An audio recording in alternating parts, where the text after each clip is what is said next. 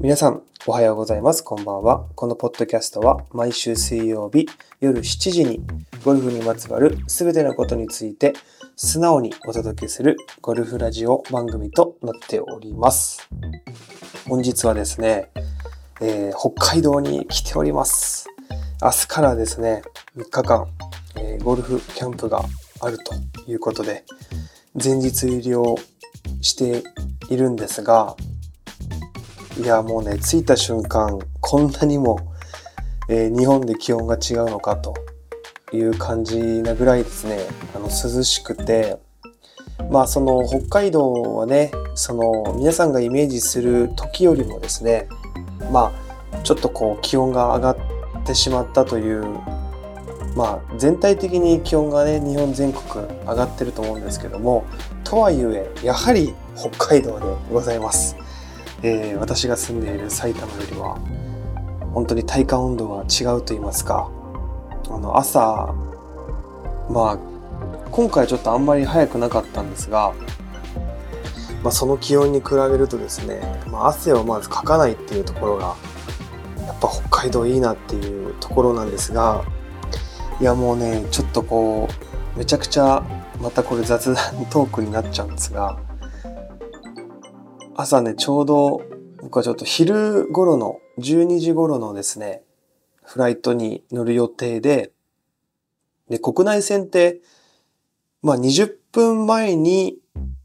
えっと、検査場をこう必ず通過しないといけないと。そして、出発時刻の10分前には、出発ロビーにはいないといけないというところで、まあ結構余裕を持ったつもりでまあ、45分前頃には着くようなバスの予定だったんですがこうバスにその僕はちょっと遠いところに住んでるんでバスに乗って約1時間半ぐらい羽田空港までかかるんですけどそのバスを待っててで着いて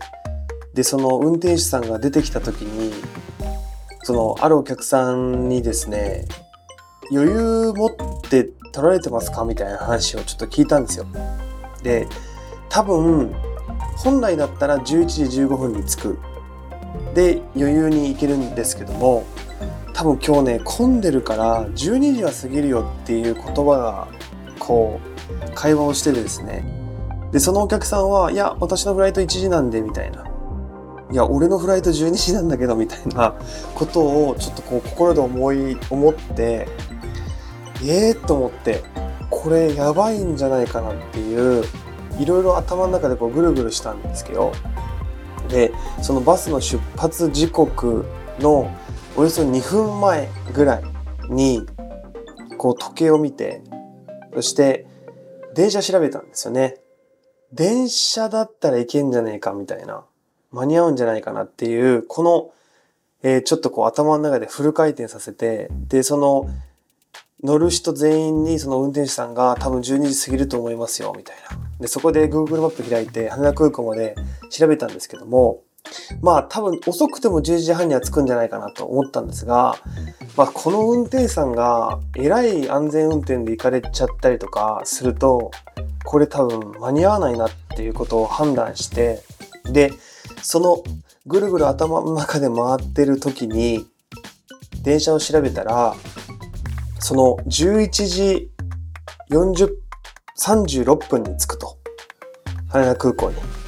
で、20分前には保安検査場に行っとかないといけないっていう。まあ、ここは日本なんで、まあ、ワンチャン行けるかなと思ったんですけど、ただ、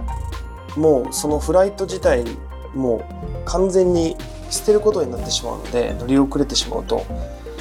いや、これはいかんぞと。ダメだと。えここは日本だけどその日本人が許してくれなかったら多分無理だっていうことをちょっと頭よぎったんですよ。で電車調べたら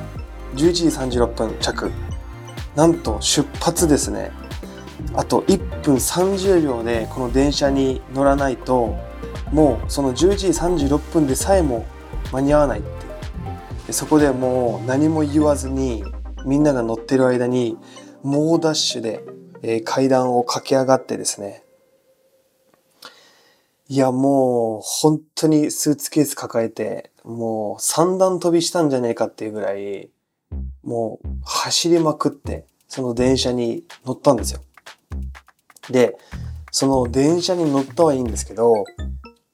乗って、また電車調べたら、山手線が止まってると。おいと思って始発から止まってるみたいなツイッターで、マジかよと思って、これもうやばいやばいって、こうフル回転したんですけど、山手線は、えー、いつ出発するかわからないみたいな。これ山手線乗らないでどうやったら羽田に行けんだろうっていろいろ調べて、調べて調べて調べて、とりあえず、とりあえず池袋まで行こうと。いう感じでこうずっと電車で焦ってたんですよ。でその焦ってる時に羽田空港ってどんな行き方あるのかなって調べたらえっとモノレールがあったんですよね。おモノレールあるじゃんと思ってモノレールを再度調べたらその京急なんですかねよりもモノレールの方が早かったんですよ。なんと11時26分着だったんですよ。やったと思って、もうこれで大丈夫だと思って、しかも山手線を回避する方法で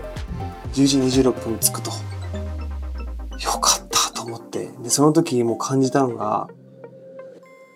この一瞬の判断と、そしてこの階段を駆け上がった、この1分30秒で乗れたこの体力っていうのは、やっぱ日々ね、体力づくりしててよかったなと思ったんですよね。なんかこの日のために約2年間やってきたんじゃないかなって、ちょっとこう感動したぐらい、えー、思ったんですけども、で、あの、着いたら、えー、なんと飛行機が、えー、機材が遅延してるっていうことで、えー、もう出発時刻も遅れ、え乗ったらまた30分プラスされ、え結局、えー、バス乗ってても間に合ったじゃんみたいな。本当にね。この焦ってこんだけフル回転してしかもそのバス予約してたんでバスのまあそのチケット代ももう破棄になっちゃったんですけど飛行機遅れたみたいな。まあ乗れないよりはマシだったんですけどもまあ、皆さんもね、あの、えー、コロナの、コロナ最中の、なんていうんですかね、その人の動きの気分で空港に向かうと、これどえらいことになりますね。ものすごい人ですね。もうびっくりしました。人のね、この、人ってこんなにいたんだっていうぐらい、まあ、この辺り皆さん、あの、余裕を持って、えー、本当にね、もう2時間前でもいいんじゃないかなと思います。やっぱ電車は止まるし、もしかしたら事故するかもしれないし、何があるかわからないんですけども、飛行機は待ってくれないし、勝手に遅れるし、遅れても何もないし、みたいな。まあちょっとね、あの、そのあたり皆さん、余裕を持ってですね、これからご旅行とかを楽しんでいただけたらなとえそういったアナウンスでございました。そして、え日々のね、トレーニングというのはいつ、えー、使えるかわからないと。こういう時のために使えるかもしれないです。日々の何かのプラスになると思いますので、ぜひ皆さんこの話を聞いてですね、私も走ってみようかなとか、私も運動してみようかなという気づきがあれば嬉しいなと思います。えー、まあそんな感じで、え明日から頑張っていこうと思うんですけども、まあ今日はちょっとあるテーマについて話したくて、で、その前に、ちょっとまた嬉しいコメントというか、皆さんにシェアしたいなっていう内容があったんですけども、まあ、前回のラジオを聴いていない方はぜひ聞いていただきたいんですけども、前回のラジオを振り返ってですね、え私はこんな気持ちになりましたというコメントを送ってくださいました。えちょっとね、それをね、読ませてもらおうかなと思うんですけども、おはようございます。昨日のラジオを聞いて、もっと夢を見るべきだと、追いかけるべきだと、そして、やれるだけのことはやりたいと強く思いました。っていうふうに、あの、送ってくださいました。まあ、この文面を見たときに、まあ、このラジオを話してよかったなって思ったんですよね。まあ、皆さんがそういうふうに全員が全員思うってことは、まあ、まずありえないと思うんですけども、やっぱこう、一人二人でも、まあ、こういった、なんて言うんですかね、つ、まあ、前を向くじゃないけども、夢を見るべきだって、大人になってから、より思わなくなると思うんですよね。なんか夢を見るものは、うん、なんかこう、中学生、高校生の、なんか将来何になりたいとか、何やってみたいみたいな、なるんですけど、やっぱりこう、自分も、こう、どんどん年を重ねていくと、やっぱこう、チャレンジすることが怖かったりとか、うん、新たなことをやるときに、周りの意見を聞いてしまったりとか、うん、なんかこう、いろんな理由付けをして、自らのこう気持ちを、こう、なんていうんですかね、蓋してしまうっていう感覚があるんですよね。なんですけど、まあ、このラジオを聞いてですね、まあ、やれるだけのことをやりたいって強く思いましたっていうのは、やっぱり一つ道をこう切り開かれたんだと思うんで、なんかまこういった方がたくさん増えれば、え、幸せな、なんていうんですかね、人生になるというか、まあ幸せな、え、自分の目指すべき、まあゴルフコミュニティというか、うん、なんかそういった人たちが集まるようなレッスンの仲間を作っていきたいなって思ってるんで、まあ、一人でも多くの方にですね、これに共感というかしていただけたらすごく嬉しいなっていうふうに思ったので、ちょっと今回はこれをシェアさせてもらいました。皆さんの意見何かありましたらぜひ聞かせてください。はい。ということでですね、えっと、今回はまたまたこれレッスンをしていってですね、あるお客様からのフィードバックと、それに対する、まあ、コーチとしての、まあ、気づきというものがあったんですけども、皆さん、フェースのスクエア、まあ、スクエアっていうと、まあ、ターゲ、まあ、定義としては、ターゲットに対してフェース面が直角というか、ターゲットラインに対してまっすぐフェース面を合わせれているかっていう、ま、定義にしたいと思います。で言い換えると、フェース面のスクエアを常にですね、皆さん意識できていますかっていうのが、まあ、今回の内容になってきます。いや、フェース面のスクエアなんかわかるよっていう方結構いると思うんですけども、果たして本当ですかっていうところに、まあ、今回の話にちょっとこう繋がってくるんですけど、こう何かの成長とか何かのこう変化を求めたりとか、その変化に対するその目標というものがあると思うんですけど、その目標って何かの正しい基準があって、その目標に対して正しくできてる、できてないっていうところになってくると思うんですけど、本当にこう根本の話をすると、皆さんって究極ストレートボールを打ちたいと思ってると思うんですよ。もちろん、ドローボールを打ちたいとか、スライスを打ちたいとか、フェードを打ちたいとか、いろんなスタイルはあると思うんですけども、究極は、ティーショットから、えー、セカンドショットまで全てのボールを自分の打ちたいところに対して、ストレートボールを打てる。打つことが、まあ、究極だと思うんですよ。で、そこで、じゃあその究極のボールを打つためには、フェース面が自分の打ちたい方向にスクエアに当たっているかっていうことが何よりも大事だと思うんですけども、このスクエアって何なのかっっていうことを感じれていない人が結構いるんじゃないかなって思ったんですよね。というのも、まあ、その方に、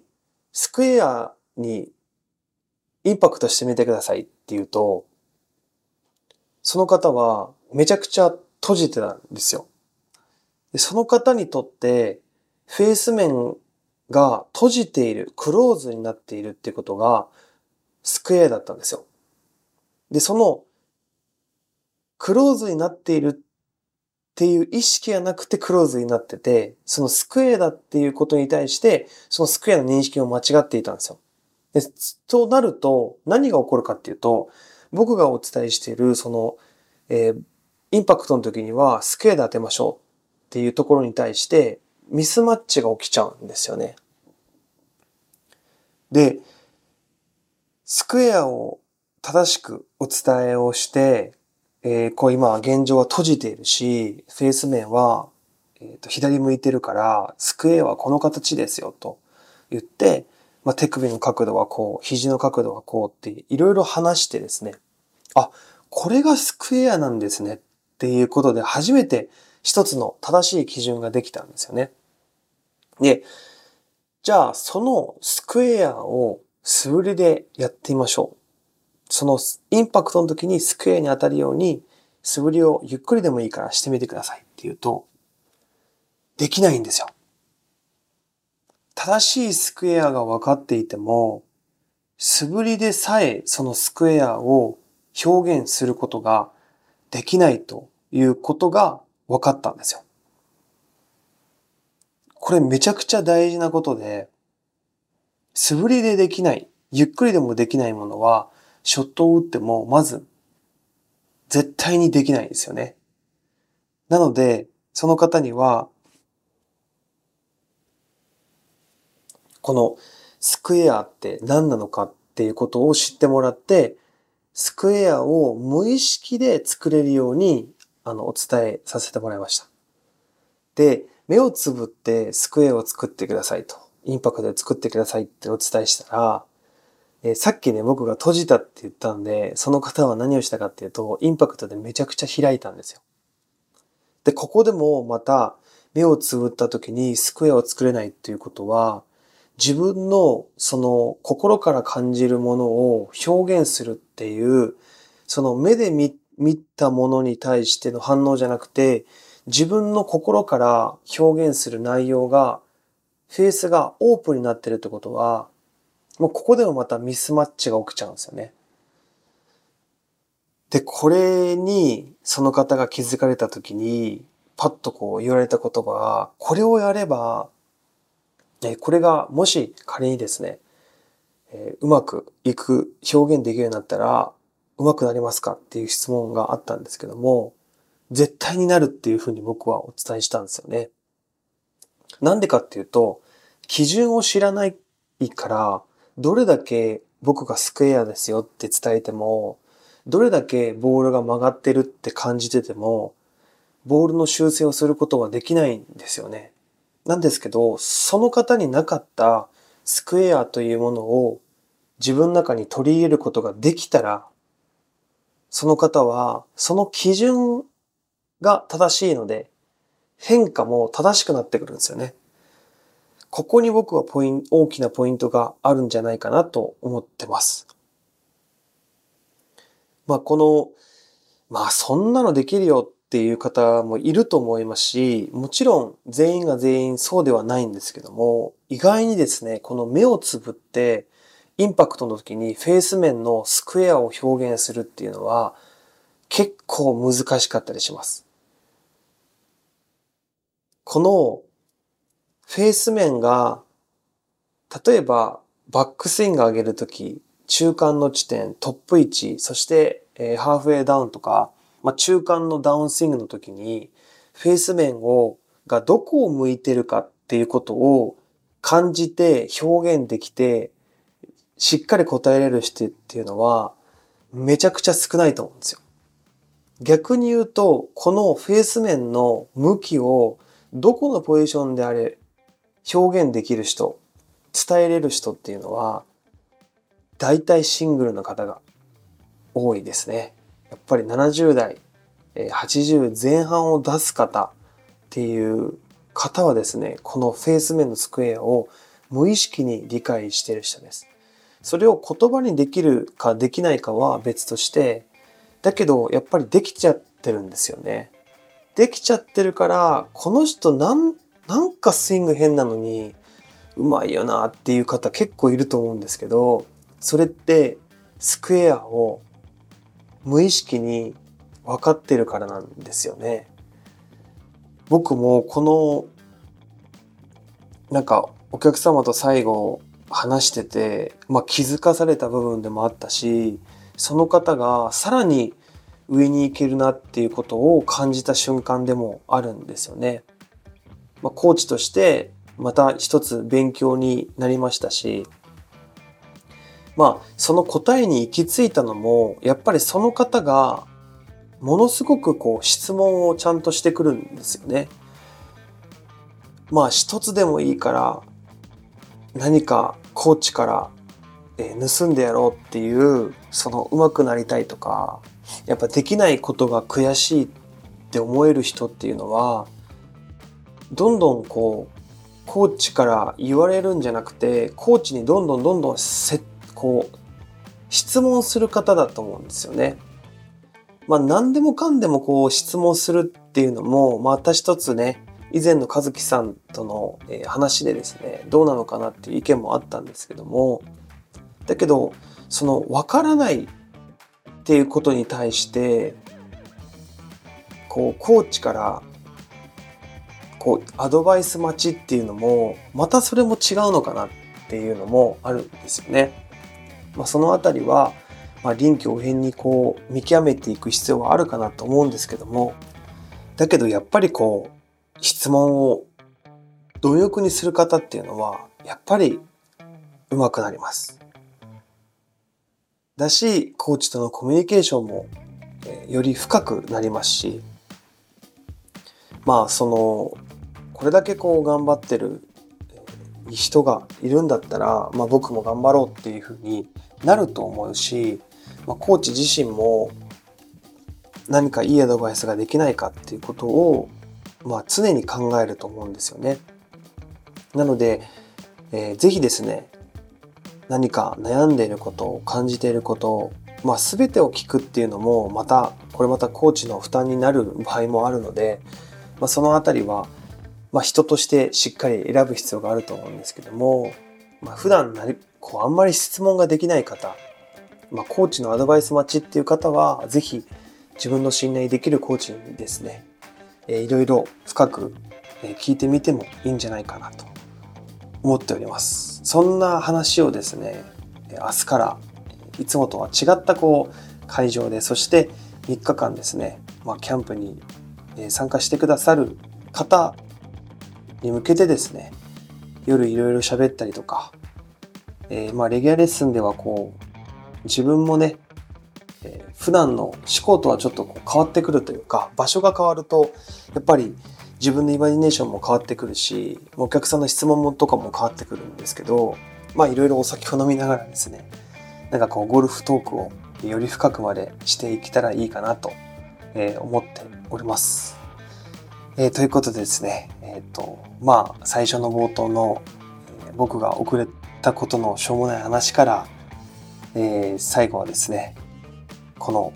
自分のスクエアをちゃんと知る基準を知るってことがえ上達への